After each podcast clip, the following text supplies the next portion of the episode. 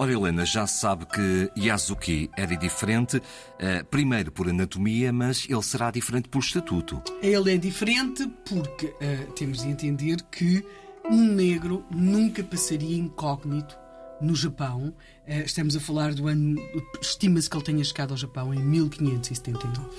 E, portanto, em 1579, ele foi, muito provavelmente, o primeiro negro que muitos japoneses viram. E a par disso, há outra característica que é ele é muito alto.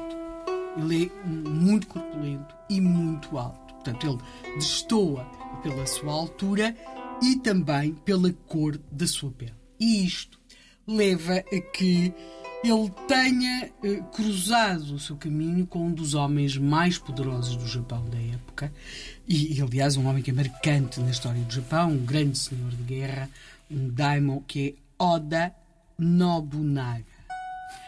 Oda Nobunaga terá uh, visto Yasuke e um, perante aquele homem absolutamente diferente, ele teve dúvidas sobre se aquele aspecto que ele tinha era alguma, alguma pintura que ele fazia de si para ficar mais impressionante e terá mesmo uh, levado a que ele a, a, confirmar isso, ou seja, que aquela cor não saía.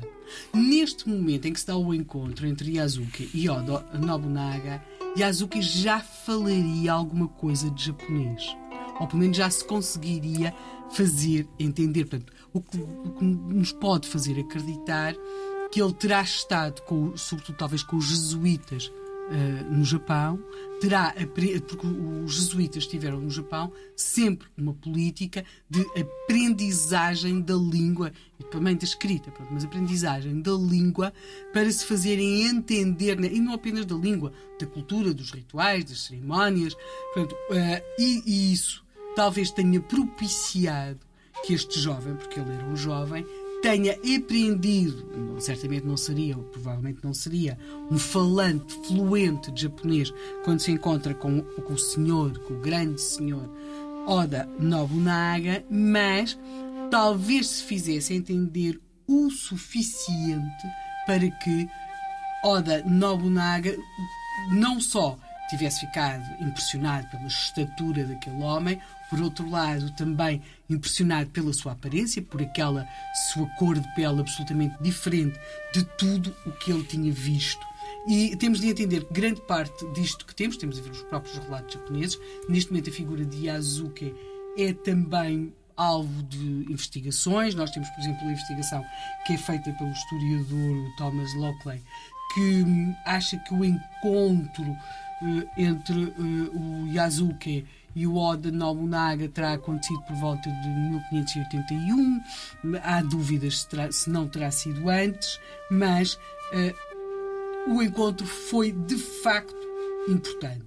O Yasuke terá sido como acontecia com os escravos, não é? Portanto, comprado, portanto, terá sido raptado ou, ou, ou, com, em África, não é? Pois terá sido vendido aos comerciantes de escravos e depois terá estado, presume-se, já com os jesuítas na Ásia, talvez tenha estado na Índia, não existe grande certeza em relação a isso, depois está ali no Japão. Mas estamos a falar de alguém, um metro e 82, uma cor de pele absolutamente diferente que o torna quer dizer, uma notoriedade, como aqui dissemos, mesmo em relação aos ocidentais, isso aliás vê-se bastante nos biomas que Nambam, não é a forma como os portugueses são retratados, portanto, eh, com aqueles narizes muito grandes, com, portanto, há, há, um, há, uma visão do diferente.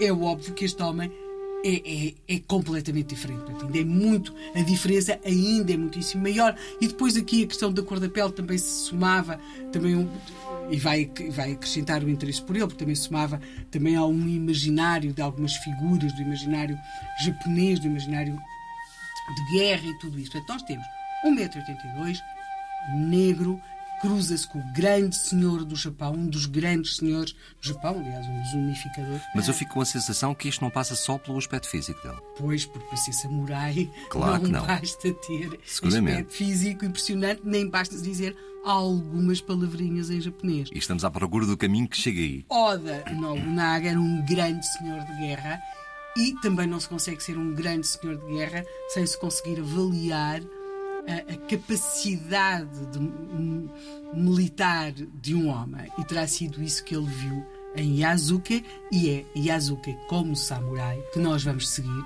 ao longo desta semana. Estamos com uma história do final do século XVI, No Japão. no Japão.